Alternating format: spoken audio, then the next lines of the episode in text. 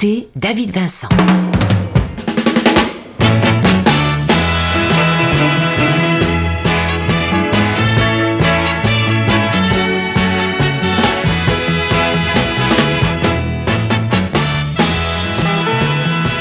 Bonjour à vous, où que vous soyez, que ce soit en Belgique, en France, en Suisse et au Canada, là où vous écoutez cette émission, eh bien soyez, soyez les bienvenus car dans quelques instants, nous allons partager un moment extraordinaire en compagnie de Rémi Brica qui sera notre invité dans cette émission It's Nostalgia. Alors, partage, amour, bonheur, respect, voilà le menu de cette émission.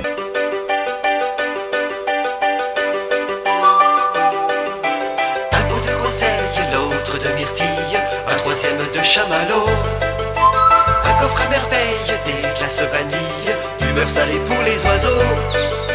Entre dans ma maison, viens petite fille, tu verras ici tout est bon. Tu verras ma femme a un caractère de chien, mais chez nous tout finit très bien. Elle me cherche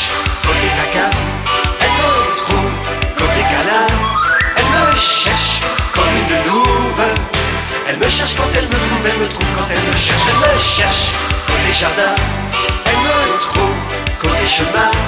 On se cherche, on se retrouve, on se cherche où l'on n'est pas et on se retrouve où l'on s'attend déjà.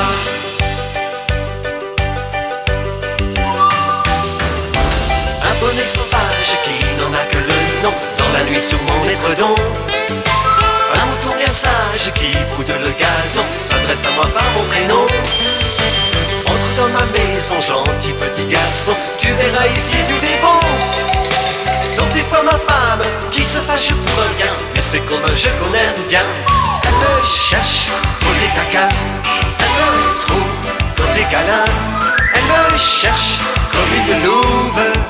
Elle me cherche quand elle me trouve, elle me trouve quand elle me cherche, elle me cherche côté jardin, elle me trouve côté chemin. On se cherche, on se retrouve. On se cherche où on n'est pas et on se retrouve où l'on s'attend déjà. C'est l'histoire simple du bonheur. Quand se tient,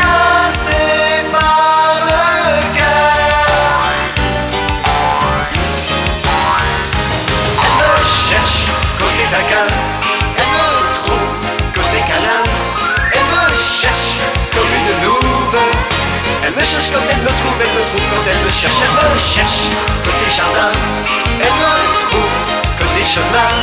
On se cherche, on se retrouve, on se cherche on n'est pas et on se retrouve on s'attend déjà. La la la la.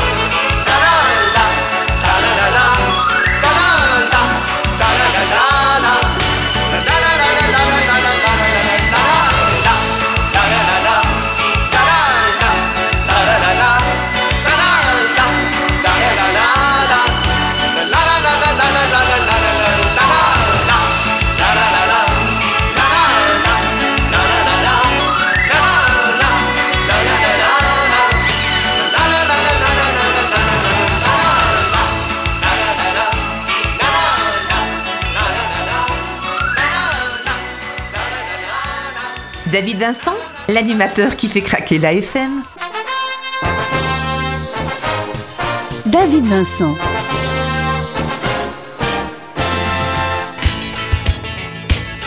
Hey On dormira demain, viens, prends-moi par la main, la fête vient d'arriver. Avec ses lumières et ses cavalières, sur tous les manèges enchantés.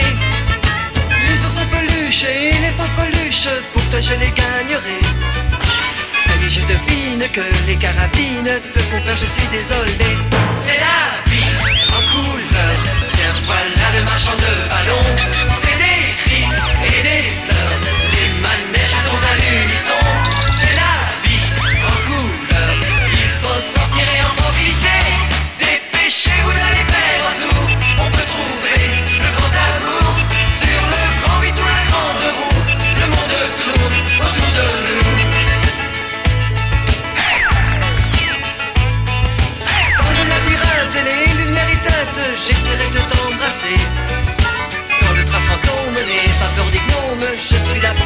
Les marchands de nougat et de papa seront bientôt consolés.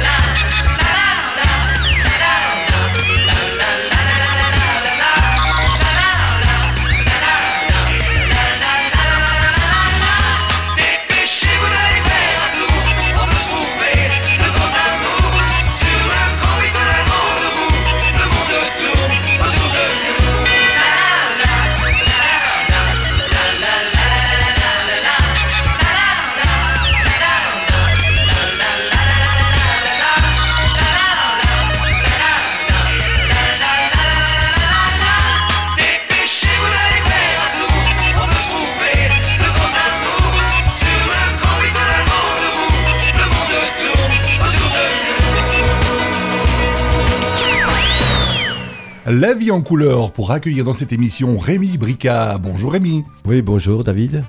Alors Rémi, nous sommes là pour évoquer votre actualité mais aussi votre personnalité. Vous êtes alsacien d'origine. Oui, c'est ça. Et alors parlez-nous un peu de vos débuts Rémi. Mes débuts en tant que... euh, déjà dans la vie, euh, j'ai appris le métier d'ajusteur.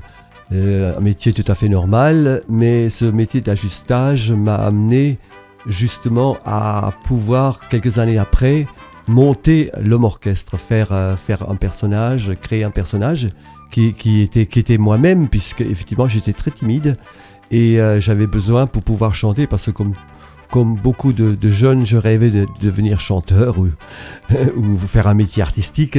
Euh, Et j'étais tellement timide que j'ai monté des instruments de musique sur moi, comme si je voulais me protéger, quoi. Mais le métier d'ajusteur m'a permis justement d'ajuster les instruments sur mon corps et, qui, euh, et, et d'accompagner les chansons que je créais. Alors dites-moi Rémi, il y a une formule qui vous concerne. On vous décrit comme euh, l'escargot, l'homme qui porte sa poésie sur le dos. Dites-moi, c'est une jolie formule? Ah oui, c'est vrai, c'était une très belle formule. Po- euh, porter sa poésie sur le dos, c'est en réalité, je porte ma vie sur le, sur le dos, quelque part. Je, je sais que pendant des années, des années, sans que je me rende compte d'une façon inconsciente, naturellement, euh, c'est comme si je portais un fardeau. Et au fil des années, ce, ce fardeau, euh, ça veut dire, s'est allégé. Voilà.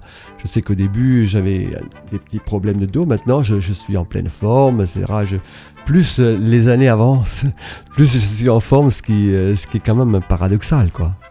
Alors dans les années 70, vous avez imposé euh, l'homme orchestre, un style. C'était un concept nouveau pour l'époque?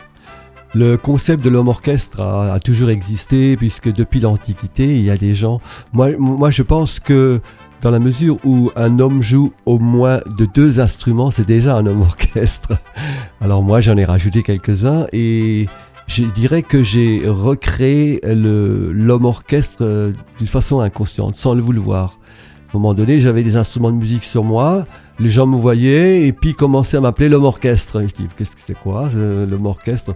Moi, je trouvais ça naturel de mettre, euh, je, je sais pas, par exemple, à l'école, j'avais appris à jouer de la flûte à bec. Comme, euh, comme beaucoup d'écoliers d'ailleurs, on apprend à jouer un instrument en cours de musique. Et puis après, euh, ce qui est normal pour quelqu'un qui, veut s'accompagner tout seul, euh, qui veut un peu gratouiller, j'ai donc euh, acheté pendant, j'ai travaillé pendant les vacances et puis après j'ai pu, avec cet argent, acheter ma première guitare.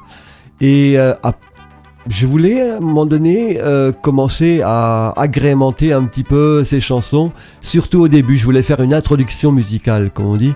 Et je me suis dit, bon, la meilleure solution, c'est de, de mettre la flûte à bec au début de mes chansons et après euh, commencer à chanter avec à la guitare. Et puis je me suis vite rendu compte qu'il y avait un, un trou, un moment mort, un temps mort, comme on peut dire en musique, un silence entre le mouvement de passer de la, de la flûte à la guitare. Et, et c'est comme ça que j'ai commencé à combler ce, ce temps mort par un tambourin que j'ai accroché sous le, sous le bras gauche. Par la suite, je me suis dit, mais c'est, incroyable, mais ce, ce tambourin, il ne faut pas qu'il serve qu'à combler le temps mort, il veut pouvoir rythmer mes chansons. Et c'est comme ça que petit à petit, je suis devenu l'homme orchestre. Mais quand même, il me manquait quelque chose, c'était la grosse caisse. Et, et, euh, et j'ai su, après je me suis un peu documenté, et euh, j'ai vu que euh, était vraiment un homme orchestre, un homme qui portait son, ça veut dire, euh, sa maison sur le dos. Quoi. Donc euh, c'est, je dirais que la première fois que j'ai mis la grosse caisse sur le dos, euh, je suis un peu comme un cheval euh, sauvage, fou. Et je me suis presque cabré tellement ça, ça m'incommodait. Mais très très vite, je suis devenu l'homme orchestre. La grosse caisse s'est imposée d'elle-même. Donc en fait, euh, une incorporation progressive des instruments pour devenir l'homme orchestre. Oui, c'est ça. On peut dire ça. Euh, on ne devient pas homme orchestre comme ça du jour au lendemain. C'est quelque chose qui se fait petit à petit et euh, c'est comme si on, quelqu'un qui veut chanter. C'est vrai qu'il y a des gens qui ont des, des voix naturelles, qui chantent très bien. En tout cas, c'était pas mon cas parce que je voulais faire partie, par exemple, à l'école de, de la chorale et il fallait avoir un 14 sur, euh, sur 20. Je, dans le temps, c'était des notes qui se qui allaient jusqu'à 20 et moi j'ai eu un 13 sur 20 et jusqu'au à la fin de l'année, j'étais vraiment désolé de ne pas pouvoir faire partie de la chorale de l'école. Et aujourd'hui, comment travaillez-vous justement cet art? Parce que je suppose que le plus difficile, c'est quand même la coordination globale. Oui, mais ça, c'est une chose innée parce que moi, je suis ambidextre. C'est-à-dire que je, je sais, je, dirais que c'est mon père. euh, Mon père s'appelait Frédéric Fritz en, en alsacien, parce que je viens de l'Alsace. Et euh, souvent, il s'amusait à, me faire faire des, des, euh, mouvements complètement dissociés avec, mes, avec mon bras gauche et mon bras droit. Et d'ailleurs, si, je- si ces mouvements, par exemple, je le fais faire à quelqu'un, c'est vrai qu'on se trompe.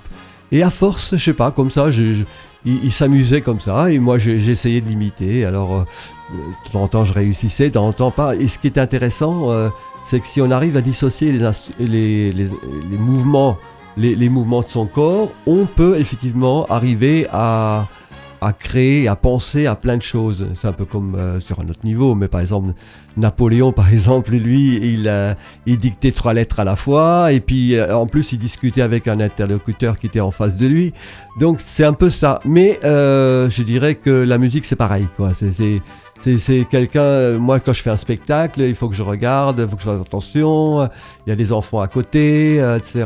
Je vais faire un feu d'artifice, donc euh, bien sûr les artifices ils sont, ils sont prévus pour, hein, c'est...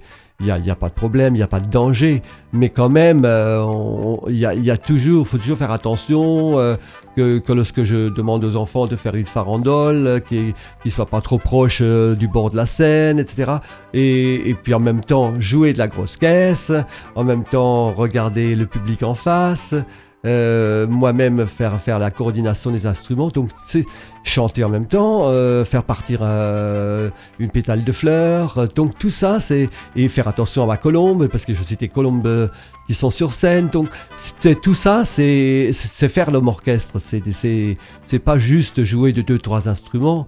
Moi j'ai essayé de faire un show, un, un vrai spectacle à travers l'homme orchestre. Et nous avons débuté cette émission avec euh, votre titre, extraordinaire titre, La vie en couleur. À combien d'exemplaires s'est vendue cette chanson? Bah, il s'est vendu, c'était un disque d'or, donc, euh, donc à plus de 500 000 exemplaires. donc on peut dire un million de faces, au minimum. Après, euh, après on compte plus.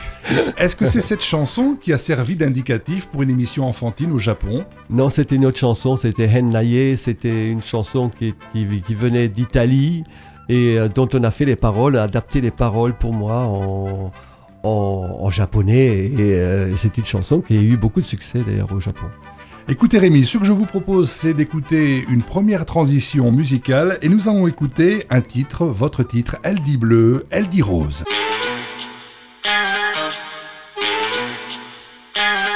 Au village, on nous raconte qu'elle est cousine avec le renard qui vit sur la colline. Qu'elle descend tous les étés, courir dans les champs de blé, mais on ne pourra jamais l'apprivoiser. La nuit, elle vole tous les fruits de ma voisine, souvent deux, trois pommes et quelques mandarines. Il paraît même qu'elle devine dans les bulles de grenadine l'avenir et l'amour qu'on doit rencontrer. Elle dit bleu et le ciel est tout bleu. Elle dit rose et je suis amoureux. Toutes les filles dansent autour de la France et soudain le soleil vers mon ciel en bleu. Elle dit bleu et le ciel est tout bleu. Et je suis amoureux. Toutes les filles dansent quand dans l'existence on dit rose et bleu, on devient amoureux. C'est une petite sauvage au teint de brique, taches de rousseur à la voix séraphique, qui m'éveille tous les matins en chantant le même refrain, mais lorsque je me lève, elle est déjà loin. Parfois, elle est plusieurs jours sans se montrer. Alors, dans la forêt, je pars la chercher. Elle a le goût d'une orange et un parfum si étrange quand je la trouve endormie dans les fourrés. Elle dit bleu et le ciel est tout bleu. Elle dit rose et je suis amoureux. Toutes les filles dansent autour de la France et soudain le soleil vers mon ciel en bleu. Elle dit bleu et le ciel est tout bleu. Elle dit rose et je suis amoureux. Toutes les filles dansent quand dans l'existence on dit rose et bleu, on devient amoureux. Je crois bien que très bientôt la chapelle du hameau pourra faire sonner son clocher. Alors je l'habillerai de clochettes et de muguet pour notre rendez-vous avec le curé.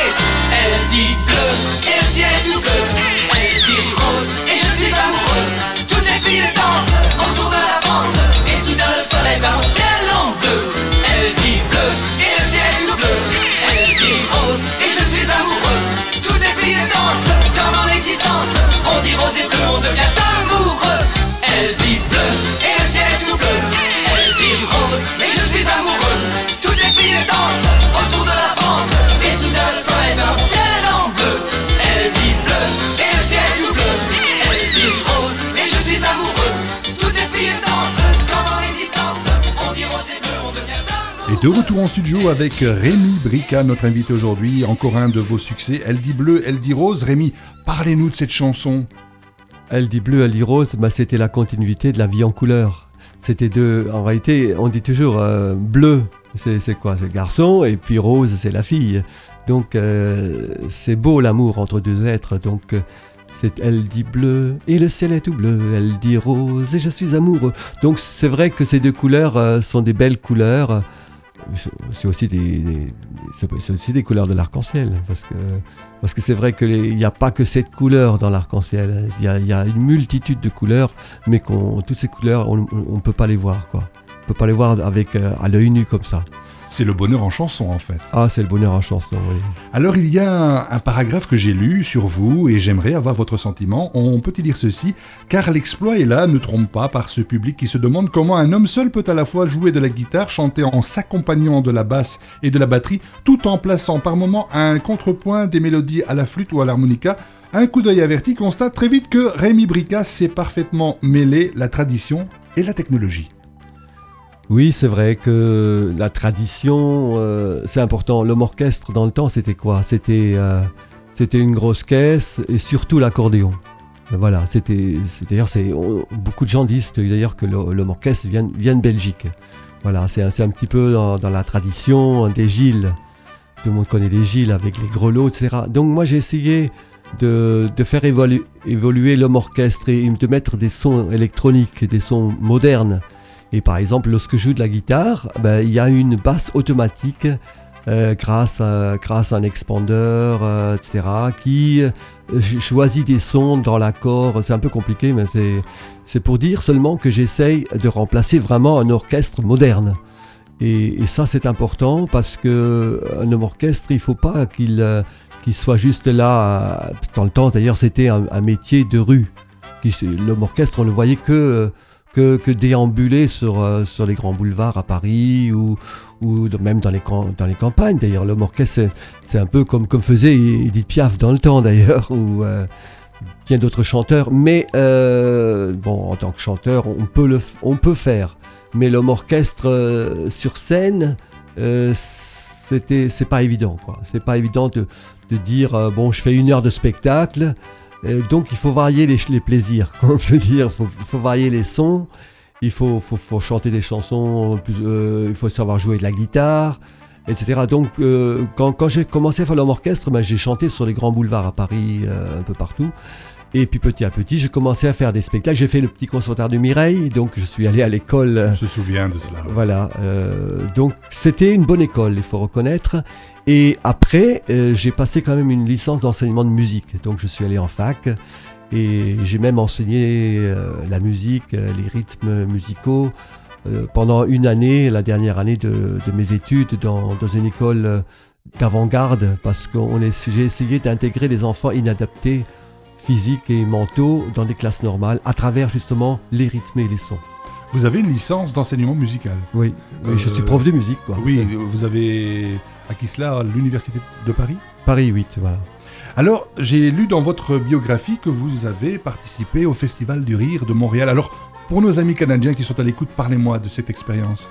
Euh, avant de faire le Festival du Rire de Montréal, j'étais déjà allé faire la promotion et euh, de la vie en couleur, euh, qui était d'ailleurs euh, classée dans les charts, comme on dit là-bas, ou qui était les tout premiers, première place, même en première place des hit parades. Et puis aussi, j'étais retourné une deuxième fois pour, pour aussi faire la promotion de Elle dit bleu, elle dit rose. Voilà.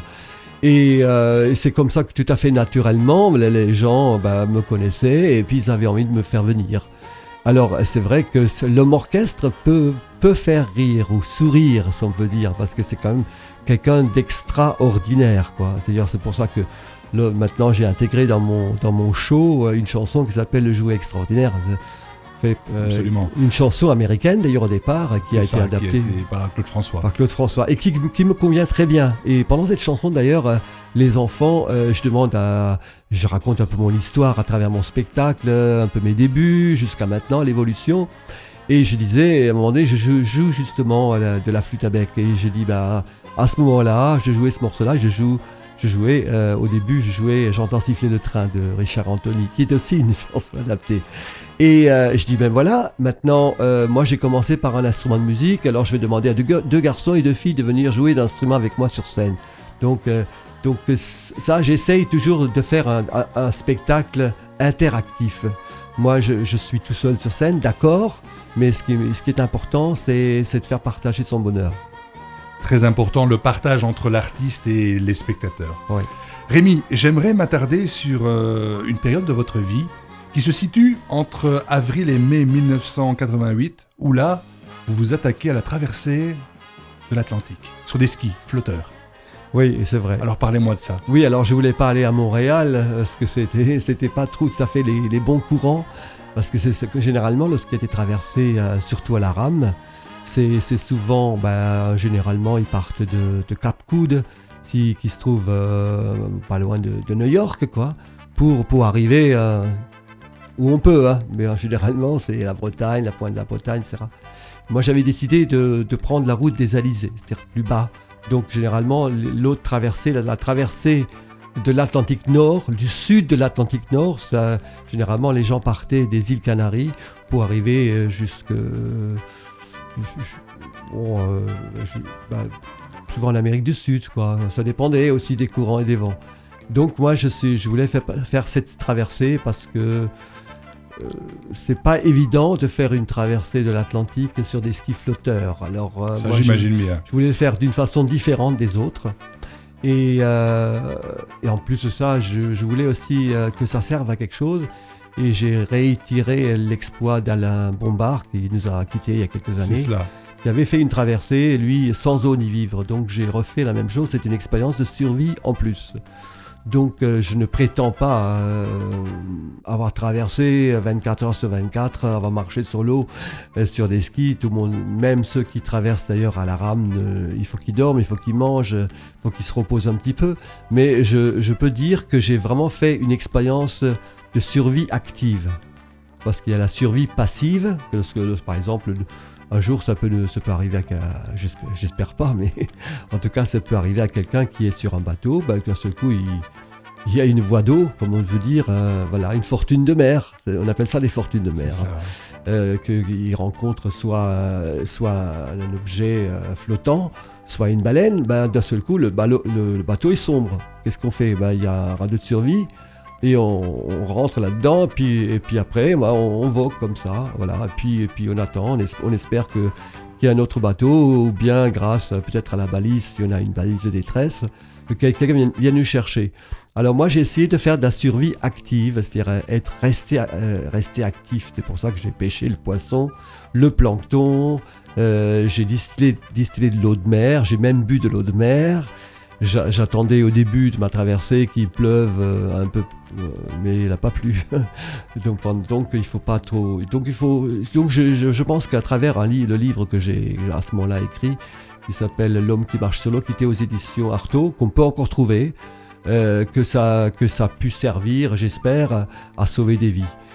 Voilà. Et, et en tout cas, Rémi, euh, votre épouse Marie-Rose est ici dans ce studio. euh, elle participe à, à notre débat. Mais sur le plan psychologique, comment on peut arriver à faire euh, accepter cette idée de s'exposer au danger et loin de chez soi? Comment on, on fait accepter cette idée à ses proches?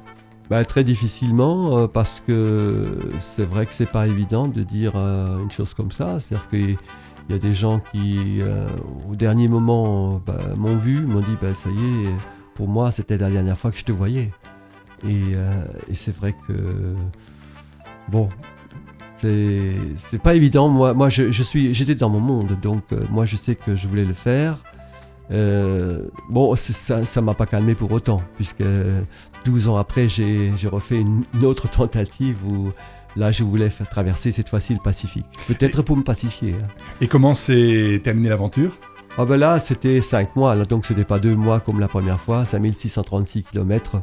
C'est c'est la balise Argos hein, qui, fait, euh, qui fait foi dans ces cas-là, parce que j'avais pas de téléphone la première fois, c'était en 88. Euh, j'avais pas de téléphone, j'avais, j'avais, j'avais juste la balise Argos. Ah, par contre, en l'an 2000, donc euh, une année très difficile au niveau de la météo, ben, je me suis attaqué au Pacifique en partant de Los Angeles pour essayer d'arriver à, à Sydney pendant les Jeux Olympiques. Alors, euh, je voulais faire la traversée en six mois. Au bout de cinq mois, j'avais fait que la moitié, donc je crois que les carottes étaient cuites, comme on dit. Le et, périple était long. euh, était très long et je commençais à manquer de, de tout, et, et notamment de téléphones euh, satellites qui, euh, la, la société Iridium à ce moment-là avait fait faillite. Donc euh, tous les, tout le système était coupé, il n'y avait plus de satellites, plus rien, et il n'y a plus que quelques mails qui arrivaient encore à passer sur un, sur un petit appareil, sur un tout petit ordinateur de poche. En tout cas, on, on se rend compte quand même de l'exploit extraordinaire que vous avez produit avec ces cinq mois sur l'eau. Rémi, ce que je vous propose, c'est un titre de circonstance. Si Ouais. nous écoutions Mes traversées pacifiques. Formidable.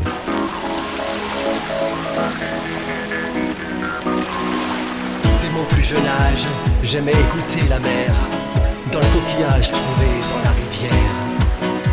Je rêvais de la sirène alsacienne après cinq mois de vie seule sur l'eau. Quand le son d'une sirène hawaïenne me tira hors de mon radeau pour me sauver, j'étais parti à la recherche de l'Éden. Comme Jésus, j'ai marché sur les flots. J'avais besoin de me remettre en scène. Pour me pacifier, il me fallait risquer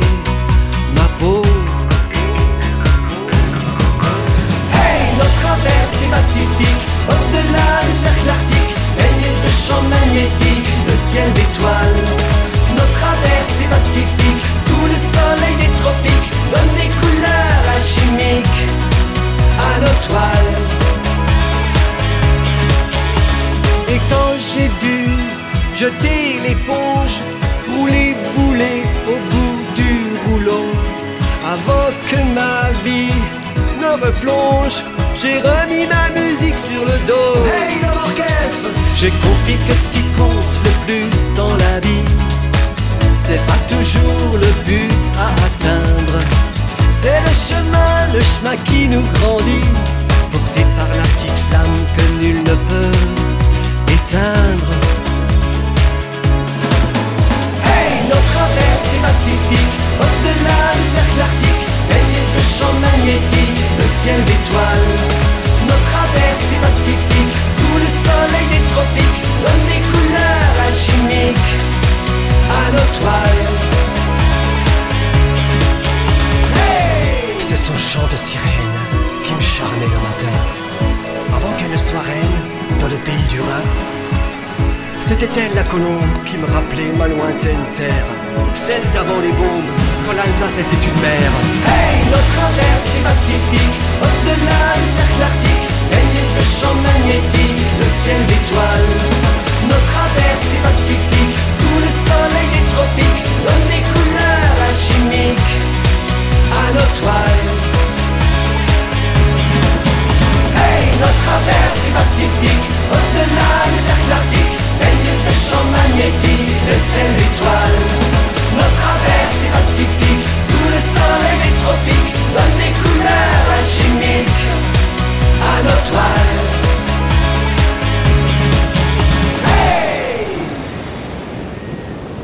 Voilà, ce que nous venons d'entendre, c'est Mes traversées pacifiques. C'est aussi le titre d'un livre paru aux éditions du Rocher. Absolument, oui, c'est vrai que euh, j'ai mis sept ans à écrire ce livre-là parce que euh, je voulais raconter tout mon parcours. Parce que c'est vrai que après la traversée de l'Atlantique, après, un, demi, un demi-Pacifique, ce qui était quand même déjà une fois et demie l'Atlantique, mais les gens se se rendent pas compte. Quoi. Donc, euh, et c'est vrai que euh, ce qui était intéressant, c'est pouvoir aussi raconter l'histoire d'un non-aboutissement, si on peut dire, au niveau comptable. Mais moi, j'étais, j'avais trouvé ce que j'étais allé chercher. En réalité, lorsqu'on fait des, traversées ou lorsqu'on fait des recherches, euh, chacun son parcours, chacun, comme on dit, chacun voit midi à sa porte et chacun a sa vie. On peut dire, moi, je devais faire ça. En tout cas, je, l'ai fait. Voilà. Et je dirais que au bout de 153 jours, et 7800 km, ben, j'avais fait le tour de la question. Et euh, mais bon, pour les gens, j'avais pas, j'avais, pas traversé. Alors que c'est vrai que je, pense que si j'étais parti par exemple du Pérou pour aller jusqu'en Polynésie française, j'aurais pu dire j'ai traversé l'Atlantique, chose qui, qui aurait été acceptée si je l'avais annoncé dès le départ. Sauf que là, j'avais annoncé que j'allais très loin, j'allais jusqu'à Sydney, ce qui faisait quand même 14 000 km. C'est beaucoup. C'est très, vraiment beaucoup, beaucoup, beaucoup. Et, euh, et là, les courants, les vents ont, ont fait que euh, ça n'a pas été possible et le matériel a cassé, donc j'arrivais plus à diriger la nacelle que j'ai tiré tiré derrière moi parce que j'avais des, des- des flotteurs au pied. Et puis j'étais relié grâce à, à des cordons, euh, voilà, on appelle ça des bouts euh, en termes marins. Et j'étais relié un peu comme, euh, comme un, un cordon ombilical, voilà, carrément. Et c'était ma nacelle de survie, ben, elle avançait en crabe, j'arrivais pas à la tirer assez vite, etc. Donc, moment donné, j'ai dû me rendre à l'évidence. Et puis, euh, à l'autre bout du monde, ben, Marie-Rose a, senti que c'était le moment de venir me chercher. Et elle a réussi, à grâce à une équipe de Thalassa, euh, c'était une émission euh, tout le monde connaît sur France 3 en France, ben, que à l'équipe et puis aussi à, un trio de choc qui était composé entre autres de Joe Le Guen qui lui avait traversé aussi l'Atlantique à la rame et qui avait aussi échoué, si on peut dire échoué, toujours pareil, il faut prendre ça entre, entre, entre guillemets et, qui euh, ça a traversé aussi du Pacifique, c'était pas trop bien terminé puisque il a été atteint d'une gangrène, il a perdu que- pratiquement tous ses doigts de pied. Donc ce, ce n'est pas anodin, pas anodin de te de dire euh, on traverse un océan, mais euh, c'était peut-être ce chemin-là qui allait me pacifier. Et comment on, on arrive à se préparer physiquement justement pour un tel exploit? C'est, il faut faire beaucoup de jogging, il faut s'entraîner, euh, il faut être sûr dans sa tête. De, il faut, il il faut, en, en tout cas, il ne faut pas hésiter. Je pense que c'est ça. Quoi. Je dirais que c'est toujours. euh, je vais vous raconter une petite anecdote. Un, un jour, il y a, c'était un pari entre entre des copains. Euh, il dit oui, moi je vais faire un plongeon du, plus haut. euh, c'était d'ailleurs dans dans les Alpes, en France. Et euh, dit oui, oui, moi je vais plonger du plus haut pont, etc. etc. Donc, à un moment donné, le jour J, il hésitait. Il était euh, au, au haut du pont, les- le public était là, tous ses copains étaient là, et tout le monde l'a poussé. Allez, vas-y maintenant, tu nous as promis, machin. Et effectivement, il a, il a sauté, il a plongé, mais il a mal plongé. quoi. Et? Et puis bah, il en est mort, euh, simplement mort. parce que quand on, quand on plonge de si haut, bah, il faut savoir plonger. C'est-à-dire, il faut, euh, parce qu'à ce moment-là, quand on arrive au niveau de l'eau, l'eau c'est du béton. Donc bah, il, a, il, a, il a fait, un, comment on dit, un plat. quoi. C'est ça, donc euh, une fin tragique. Une fin tragique. Et là, là, les gens, les amis, tout ça, ils sont vite, euh, ils ont tourné les talons. Le public, c'est vite, euh, vite parti. Voilà. Est-ce qu'avec votre expérience de la vie, la sagesse qui vous, a- euh, qui vous anime aujourd'hui, on peut déterminer que un homme ordinaire est capable de choses extraordinaires? J'en suis absolument persuadé. Euh, la seule chose qu'il y a, c'est qu'il ne faut pas hésiter et il faut surtout préparer aussi son affaire. Euh, Totalement. La préparation, c'est oui. déjà le, le- le gage de, de réussite. oui, voilà, voilà, c'est ça. Il ne faut pas dire d'un seul coup, euh, avec une deux chevaux, euh, je vais faire, euh, je vais faire un, un tournant à, je sais pas, à fond la caisse, etc. Vous voyez, parce qu'à un moment donné, non, il y a des voitures spéciales pour ça, des voitures de rallye, par exemple, qui sont prévues pour, etc. Voilà. et il n'y a pas longtemps, d'ailleurs, j'ai fait un rodéo, un rodéo automobile. C'est, c'est- c'est- c'est- vous connaissez un peu ça? C'est Oui, des- bien sûr, Des oui. voitures qui font euh, des carambolages dans tous les sens, etc.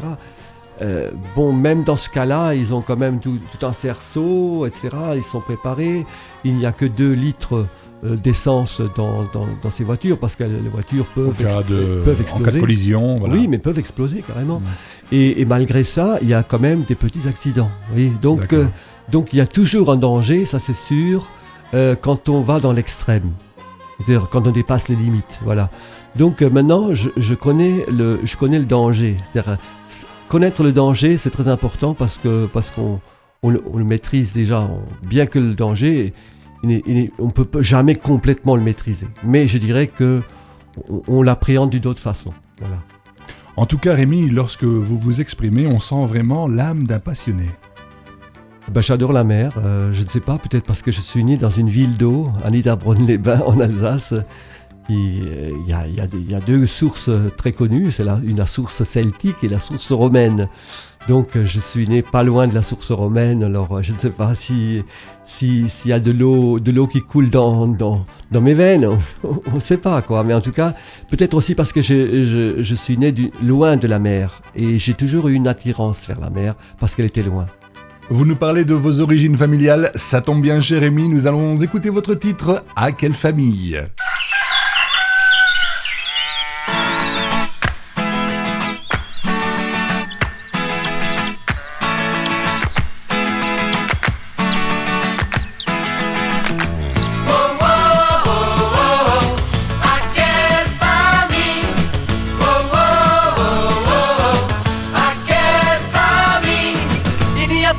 Méchant. La fille de la ferme est gentille. Le cheval travaille moins qu'avant. Il regarde grandir la famille. Pendant que la mère est au champ. Le père est chez la gare barrière. La grand-mère chasse les garnements. Du conseil plein son revolver. Quelle famille, drôle de garçon, drôle de fille. Nous passons notre vie à rire et à chanter.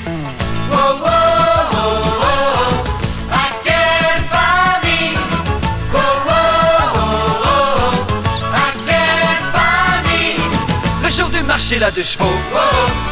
Nous sert toujours de poulailler. Tiens le beau-frère et son vélo. Sont encore au fond du fossé. Et vous les cousins de Paris, n'essayez pas de nous aider. Les coups sur les toits c'est fini. C'est un métier d'être fermier, quelle famille, drôle de garçon, drôle de fille. Nous passons notre vie à rire et à chanter.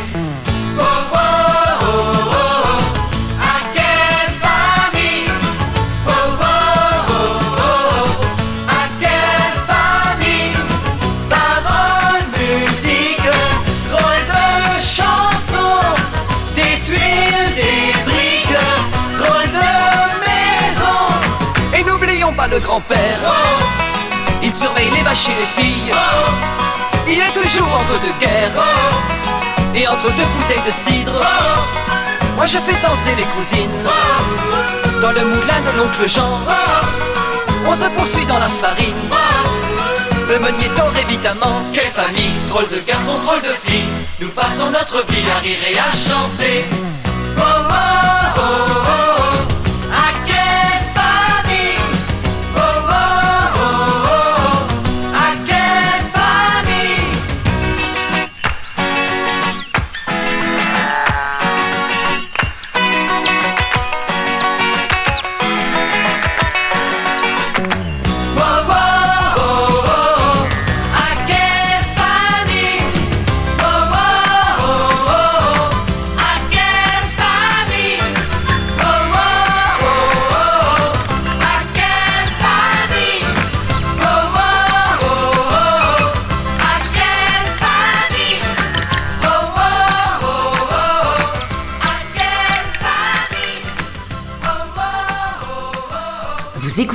David Vincent. À quelle famille euh, Rémi Brica toujours avec nous dans ce studio?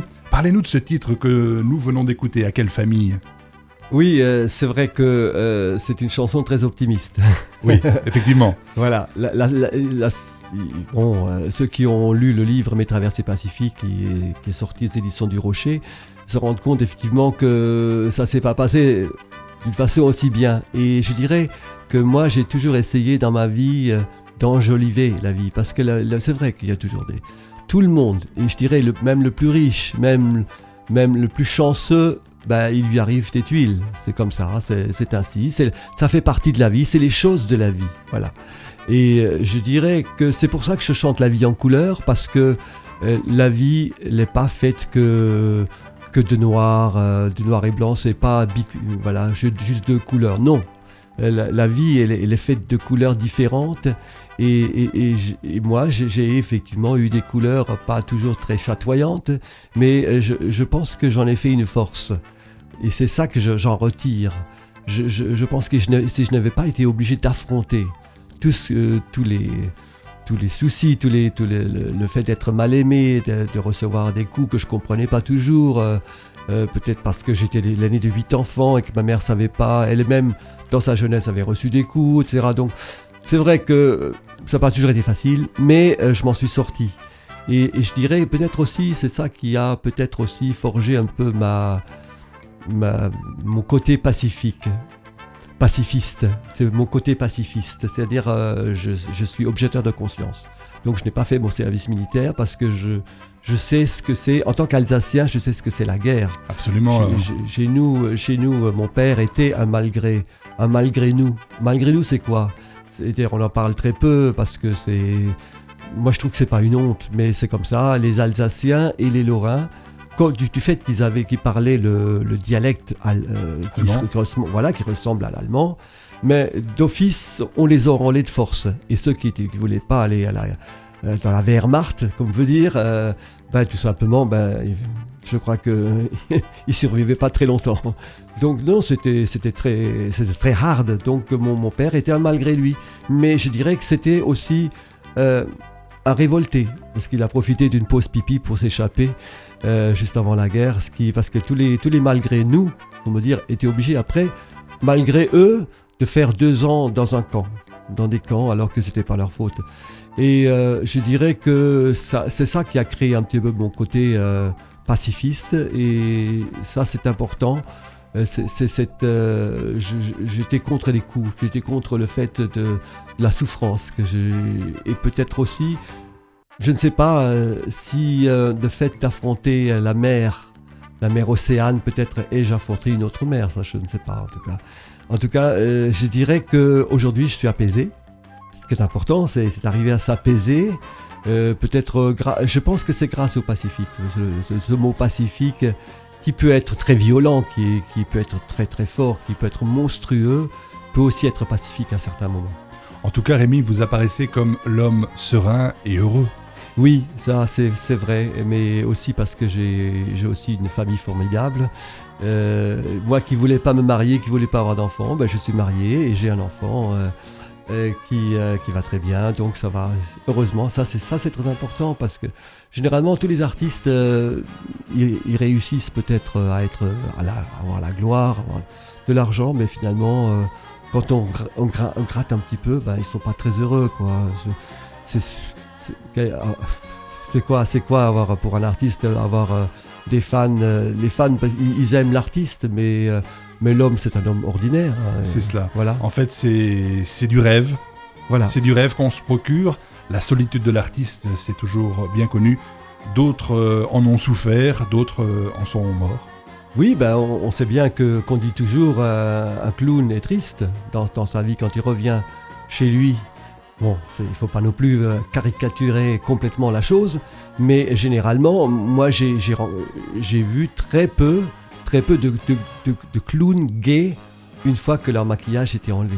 Rémi, vous parliez de, de- de votre famille, de votre bonheur familial, de la solitude de l'artiste, mais aujourd'hui, qu'est-ce qui vous émeut? Qu'est-ce qui m'émeut? Ben, La guerre, je dirais. Ça m'émeut, c'est euh, le, le manque d'amour, le, le manque de respect euh, par rapport à la nature. Je sais que c'est un, c'est un thème que l'on parle beaucoup, mais moi, ça fait, ça fait des années des années que j'en parle ou que, que j'essaye de vivre. Moi, je, ne- je, ne, pou- je ne peux pas voir quelqu'un qui jette un bout de papier euh, par, euh, euh, de sa voiture. Je peux pas. Bon, d'accord. D'accord, lorsque je mange une banane, ça arrive à tout le monde de manger une banane. C'est biodégradable. Ça, ça, on peut le faire. Absolument. Voilà. Mais j'évite de, j'évite quand même de, laisser une, une peau de banane sur le trottoir parce que je sais très bien que quelqu'un peut, peut se casser la figure. Donc je dirais plutôt c'est ce respect. Euh, je suis pour le respect. Donc quand il y a du non-respect, euh, ça, ça m'embête pas mal. C'est- les gens qui sont très, euh, qui pensent à eux, tout ça. Donc je suis plus pour pour, pour l'amour, pour le, respect des enfants. Alors il faut pas, faut pas penser non plus à l'enfant roi, à l'enfant qui dirige les parents. Je, je trouve qu'il y a des règles et l'enfant a besoin de ces règles-là. Donc il ne faut pas non plus confondre. hein. Faut, L'apprentissage du respect. voilà, l'apprentissage du respect. Et ça c'est important. Et ça c'est le travail des parents de le faire. Absolument. En ce qui me concerne, j'ai eu du, j'ai du mal pour le faire pour notre propre fille, mais heureusement il y a mon épouse Marie-Rose. Qui a rattrapé le coup. Voilà. Et aujourd'hui, quelle est la, la personnalité qui vous impressionne? La personnalité qui peut m'impressionner, euh, je dirais que bon, c'est c'est pas très original, mais je dirais que c'est le symbole Obama. Oui. parce que parce qu'il était grand temps que ça euh, qu'un homme comme ça, un homme de couleur arrive au pouvoir, c'est euh, extraordinaire quoi. Et je dirais que euh, il y a d'autres personnalités par contre qui m'impressionnent moi, mais bon ça on va rentrer dans, dans le sujet de la religion. Mais je dirais que je- tous les extrémistes, euh, tous les extrémismes ne, ne, ne m'intéressent pas. Je suis, je suis un, homme du, milieu. Je pense qu'il faut jamais ni être trop haut ni trop bas. Je- je- J'essaye d'être euh, toujours égal à moi-même. Et ça, c'est formidable. C'est trouver l'équilibre, trou- trouver l'harmonie dans la vie. Et euh, je, pense qu'il y a effectivement il y a des, sportifs qui, qui- qui me font du bien. Euh, je sais pas, je prends, l'exemple d'un footballeur comme Franck Ribéry. Je sais que c'est un gars qui, euh, qui, vient d'un milieu modeste et puis qui, qui a réussi. Et je trouve c'est beau, c'est beau quand on voit des, des. Ce sont des gens qui ont une, une, euh, grande responsabilité au niveau de la jeunesse. Oui, l'éducation. L'éducation. L'exemple. L'exemple, voilà. Moi, moi quand j'étais jeune, j'avais un exemple, euh, c'est vrai, je voulais, un jour à l'école, on m'a demandé qu'est-ce que vous voulez être grand, vous serez grand? À un moment donné, à- dans, la, dans la récréation, je dis, bah, moi j'aimerais être Tarzan. Et, euh, et à un moment donné, je voyais tous mes copains qui se moquaient de moi. Et juste avant de, de rentrer dans, bah, en classe, je me suis ravisé. Moi, je- finalement, je vais être coiffeur. Et puis, à un moment donné, c'était mon tour. Et puis, elle me dit, qu'est-ce que vous voulez devenir? Ah, il a dit, il a dit qu'il voulait- être euh, Tarzan, ouais, Tarzan, etc. Effectivement, ça fait partie du rêve. Le, Tarzan me faisait rêver, quoi. La jungle, ça fait rêver. Et, moi, je pense que les enfants, il faut qu'ils continuent à rêver. Il faut qu'ils continuent à rêver aux neiges éternelles. Il faut qu'ils continuent à rêver euh, à, à la forêt vierge. Ça, c'est important. Et moi, moi, une montagne qui n'a pas, qui n'a plus de neige, ce n'est plus une montagne. Euh, moi, une forêt, une forêt qui n'est plus vierge, c'est c'est plus une forêt. Vous voyez, je veux dire? En évoquant Tarzan et tout ce que vous évoquez, c'était déjà à l'époque l'envie de liberté? Oui, oui, bien sûr, j'avais besoin de liberté parce que je me sentais euh, prisonnier dans le carcan familial et, à chaque fois que je pouvais, d'ailleurs, euh, je le raconte beaucoup dans, le- livre Mes traversées pacifiques, euh, j'allais vers, vers la nature, j'allais dans la forêt, je parlais aux arbres. C'est vrai que ça paraît ridicule de parler aux arbres, mais, mais tout nous parle autour de nous. La nature nous parle, l'eau est vivante, tout est vivant, tout est vibration. En tout cas, c'est comme ça que je vois la vie. quoi. Totalement. Et si on vous donnait instantanément le pouvoir magique de changer une chose dans ce monde Bah, je dirais tout simplement, c'est euh, c'est qu'il y ait plus d'amour. Plus d'amour. Plus d'amour. C'est l'amour qui guide le monde. C'est euh, c'est c'est pas autre chose, tout simplement. C'est l'amour, c'est c'est regarder quelqu'un et ça manque, ça manque beaucoup. Là, je vous rejoins complètement. J'aimerais vous poser une dernière question, la question que je pose à, tous mes invités. Vous, Rémi Brica, quel serait votre rêve secret? Bah, j'ai tellement de rêves que j'ai envie de réaliser que mon rêve secret, ben, c'est vrai que tout le monde soit heureux. Voilà, d'apporter du bonheur aux gens, que je puisse po- apporter du bonheur le plus longtemps possible. Euh, J'aimerais vivre longtemps, en pleine forme, c'est pour ça que je m'entretiens. C'est vrai que c'est personnel ce que je dis, mais euh, je pense que chacun dans la vie a un rôle à jouer. Euh, chacun à son niveau. Vous, euh, voilà, vous David Vincent, avec Hits Nost- Nostalgia, Hit, Hits Nostalgia. It's Nostalgia. Vous vous apportez du bonheur aux gens parce que parce qu'il y a des artistes qui aujourd'hui peut-être n'existeraient plus beaucoup, mais grâce à vous, ben, ils existent. Vous essayez de les faire découvrir aussi à travers vos émissions. Vous avez votre rôle à jouer. Moi, j'ai aussi mon rôle à jouer, c'est d'apporter du bonheur aux gens, tout simplement. C'est- d'émouvoir les gens, de les étonner. Voilà, de faire partir d'un seul coup le chapeau, d'un seul coup, il y a un petit feu d'artifice qui part, ça y est. Ah, c'est magique. Il y, a il y a le chapeau qui, d'un seul coup, se met à, à- à- faire des étincelles. Voilà. D'un seul coup, il y a des, pétales de fleurs qui explosent, qui sortent de la grosse caisse, qui descendent de- au-dessus des gens, voilà, ou qui partent dans les nuages. C'est ça que la magie, quoi. C'est ça la, la magie de l'artiste, c'est de faire rêver les gens. Cher Rémi, nous allons clôturer cette interview avec, euh, mais avec une anecdote, parce que ça fait 45 minutes, plus de 45 minutes que je vous observe, les yeux dans les yeux, vous avez les yeux qui pétillent Vous pétillez comme vos feux d'artifice, comme vos titres, et je vous souhaite de nous faire encore vibrer et pétiller nos yeux à nous pendant de nombreuses années. Au revoir Rémi. Merci beaucoup David. Vous écoutez It's Nostalgia. On peut couper les fleurs sauvages et ne jamais les respirer. On peut regarder les nuages sans y penser. On peut avoir lu bien des livres sans apprécier la poésie. On peut penser que l'on sait vivre et ne rien comprendre à la vie.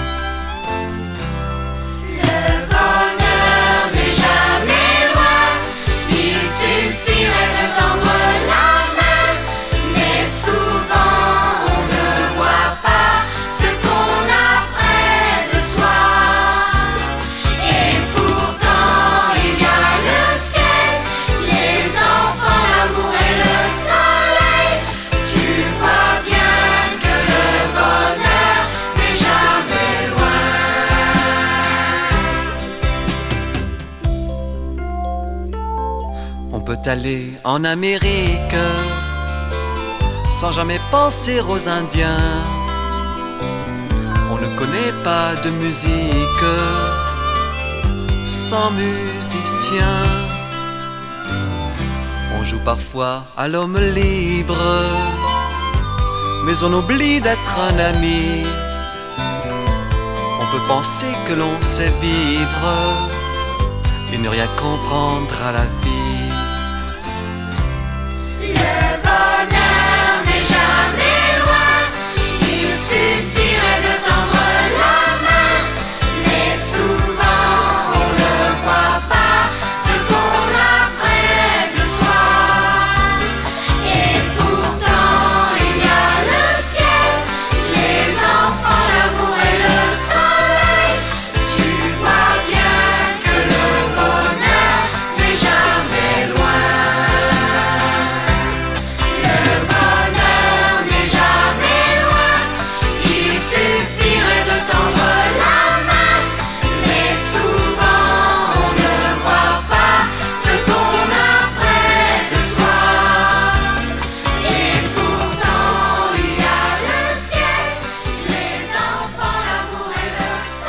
Le bonheur n'est jamais loin, Rémi Brica, c'est une belle leçon de partage, de bonheur, de tendresse, de respect.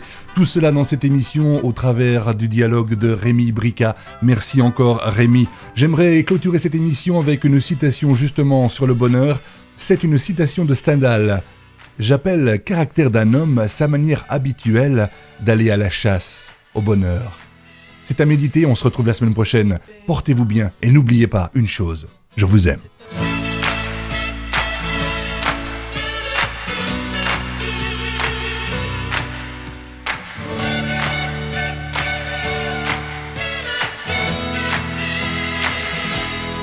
Libéra.